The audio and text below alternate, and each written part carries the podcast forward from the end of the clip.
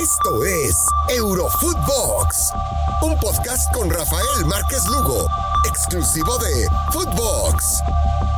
Hola amigos, ¿cómo están? Qué placer saludarlos y que nos acompañen en un capítulo más, en un episodio más de su podcast favorito acerca de todo lo que sucede en Europa, Eurofootbox. Y el día de hoy con mi buena amiga Marion Reimers para platicar de todo lo que sucede en el fútbol europeo. ¿Cómo estás, amiga? No, pues feliz de acompañarte, Rafa. Te mando un muy fuerte abrazo y obviamente a toda la gente que nos sigue. Oye, amiga, bueno, cuando está la eliminatoria, digo que nos tendríamos que poner eh, eh, a platicar un poco aquí en el, en el podcast de lo que sucede, pues en esta fecha FIFA, ¿no? Por supuesto, con Países Bajos, en, en donde vemos lo que, pues, lo que está haciendo Memphis Depay. Tendríamos que platicar de lo que sucede pues, con este récord de Italia, ¿no? 37 partidos sin conocer la, derrota. Por supuesto, lo que está haciendo, me parece, Inglaterra, que es eh, pues, una, una generación dorada y que tiene mucho techo.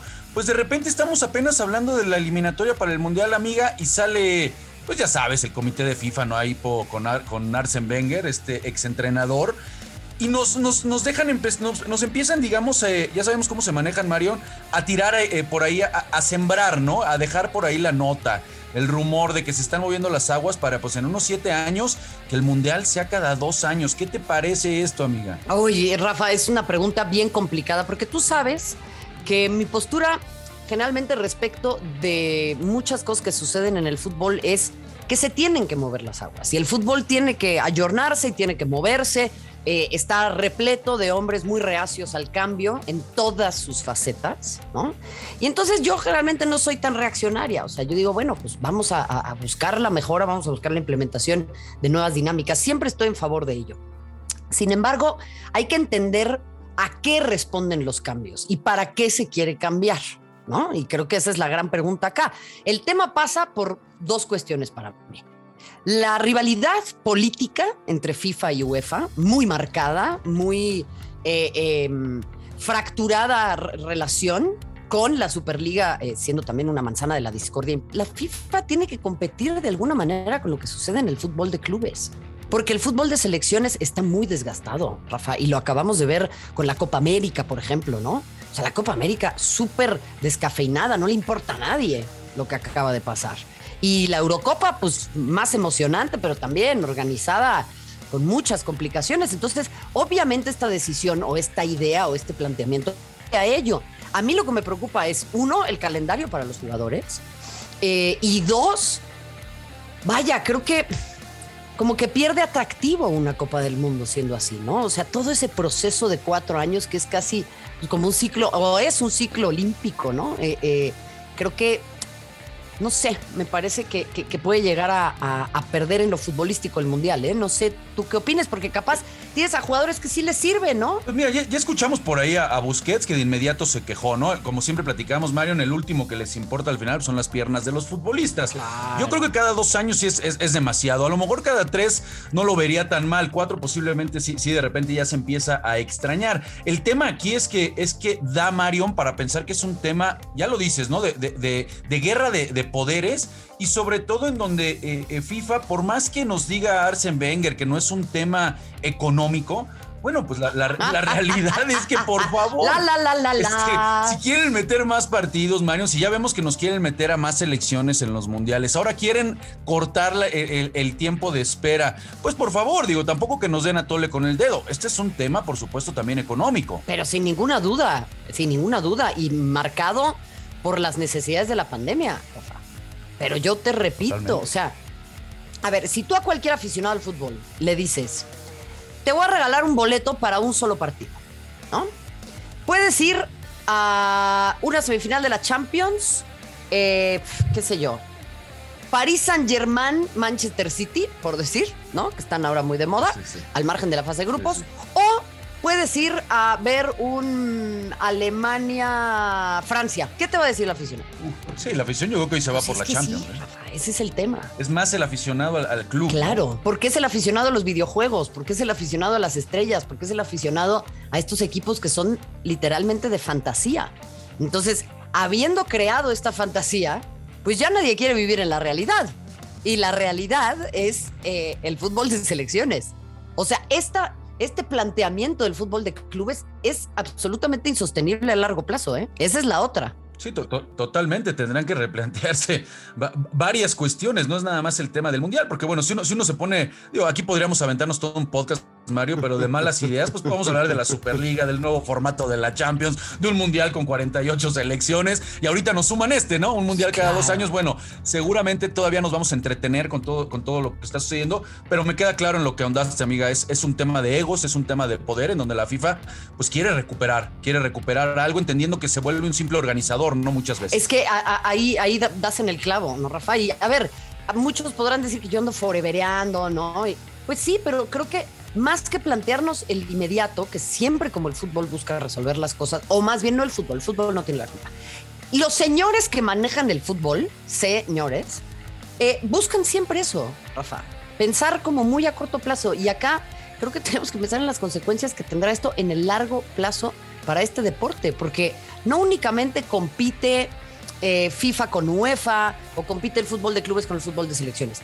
Compite con otros deportes y compite con otras industrias del entretenimiento. Sí, el mismo Alexander pues Seferín, ¿no? En, esta guerra de poderes salió a decir, pues lo único que vamos a hacer es, terminar devaluando el, mayor, pues la mayor justa que tenemos para el fútbol, ¿no? Que es el mundial, lo vamos a terminar devaluando. Así lo termina eh, por expresar Seferín en esa guerra que ya bien nos, nos mencionas, ¿no? Yo, yo intentaría resumir este, este tema, Mario, no sé si compartas en que, bueno, los organizadores de cierta manera no, no ponen eh, a los activos, ¿no? Que son los futbolistas, pero todos los beneficios luego son para ellos. Entonces, el quedar FIFA medio, medio bailando, bueno, pues dicen, no, hay aquí negocio para mí. Claro.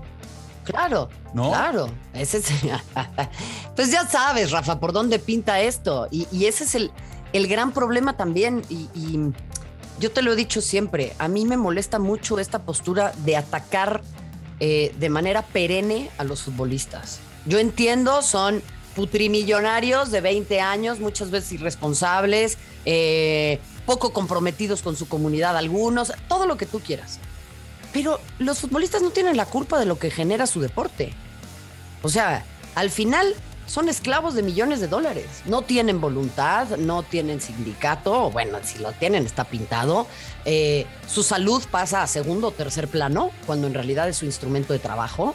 O sea, si lo, si lo analizamos eh, eh, eh, bien, vaya, Marx se retuerce en su tumba, ¿eh? No, de, acuerdo. Y, cada vez, el, tema es que hay poca unión, ¿no, Marión? En ese sentido, ¿cuándo vamos a escuchar? Ya, ya tuvimos el ejemplo de lo que sucedió en Brasil con la Copa América en donde se expresa Martins, el, capitán de la selección de Bolivia, y al contrario, ¿no? Lo, multan, no hay gremio, no hay unión realmente, no salieron, ni no escuché ni a Casemiro, ni a Messi, ni, realmente a los peces gordos mostrarse. Entonces, sí, también esa es la otra parte, ¿no? En donde no se ve todavía un gremio unido, no se ve realmente, son esfuerzos de repente aislados, como que lo que ya mencionábamos de Busquets, en su momento Tony Cross también haciendo un llamado al tema de, que lo que menos les importan son las piernas de los futbolistas, pero vamos a ver, Mario, porque es una lucha, esta es una lucha y me quedo, me quedo claro que es una lucha de poderes y vamos a ver al final del día quién, quién termina pudiendo más, ¿no?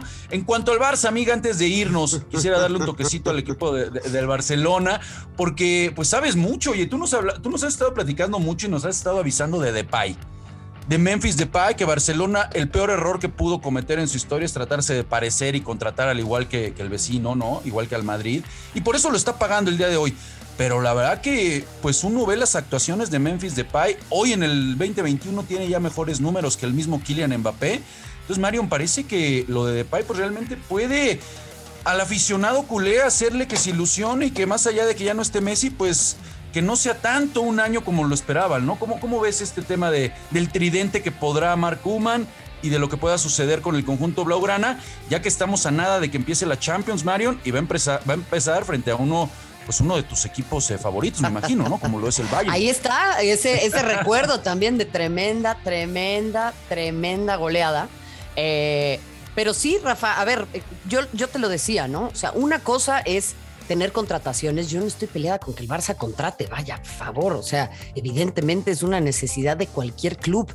La manera de, hacerlo es la que me preocupa, ¿no?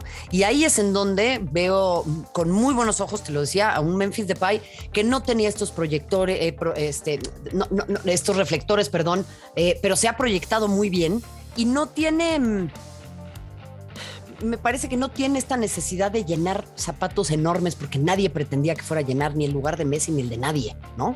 Entonces, creo que en ese, en ese sentido eh, eh, eh, es muy satisfactorio, pero va a tener que rendir en las grandes competencias porque la Liga de España ya no es una gran competencia.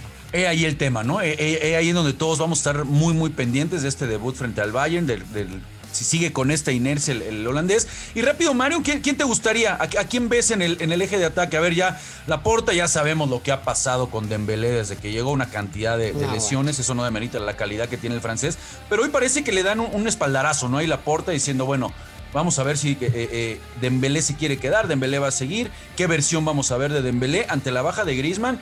Yo tendría que pensar que el, tridente con el que puede soñar Puman, Marion, salvo tu mejor opinión, pues puede ser eh, Dembélé, Ansu Fati y el mismo Memphis Depay, ¿no? Para mí tendría que ser así. El tema es que para mí, híjole, es muy irregular Dembélé, Rafa. Ese es el problema. o sea, a mí me cuesta mucho trabajo confiar en él. Esa es la realidad. Y, es un futbolista que en, el, que en el Dortmund, por ejemplo, a mí me encantaba. Me encantaba, pero porque no tenía tanta presión. Entonces, yo tengo muchas dudas. A mí me gusta mucho Fati, ¿eh? Mucho, mucho, mucho, mucho. Sí, bueno, a los, a los 16 años ya demostró la calidad que tiene. Me encantó que él haya pedido la 10, Marion. Sí. ahorita el tema de, Fati rápido. Me encantó porque, bueno, pues el, chavo, eh, digamos, con, con, pues hay que tener pantalones, ¿no? Para quererse poner esa, esa, esa casaca toma el reto, es, un chavo, digo, es, muy joven, muy jovencito, tuvo una lesión fuerte, pero pues yo creo que ahí, ahí, ahí están fincadas también muchas de las esperanzas de esta renovación del Barcelona, ¿no? Con Sin ninguna duda. Y, bueno, ahora va a tener que, ahora sí va a tener que mostrarse, ¿eh? O sea, no está tan fácil. Si abrió la boca así, va a tener que lucir. Y ahí yo ya no voy a poder abrir el paraguas y decir, ah, bueno, es que la prensa y el histeriqueo en torno al muchacho, él mismo se puso esa presión y ahora va a tener que estar eh, a la altura de las circunstancias. Pues es correcto, amiga. Hay que estar muy pendientes, Mario, sobre todo, por supuesto, ahora que arranca la Champions. Vamos a estar ahí muy, muy pendientes de, escucharte, amiga, y de que después platiquemos aquí en Eurofootbox de todo lo que ya está sucediendo en el mejor fútbol del mundo, amiga. Muchísimas gracias. no, pues en el mejor podcast del mundo contigo, mi querido Rafa. Un placer estar aquí. Muchas gracias, amiga. Y gracias a todos ustedes, banda, que como siempre de lunes a viernes se hacen presentes aquí en Eurofootbox. Recuerden seguirnos en nuestra cuenta personales, escucharnos en Spotify. Por supuesto, nos vemos mañana. Fuerte abrazo a toda la banda. Esto fue Eurofootbox con Rafael Márquez Lugo, un podcast exclusivo de Footbox.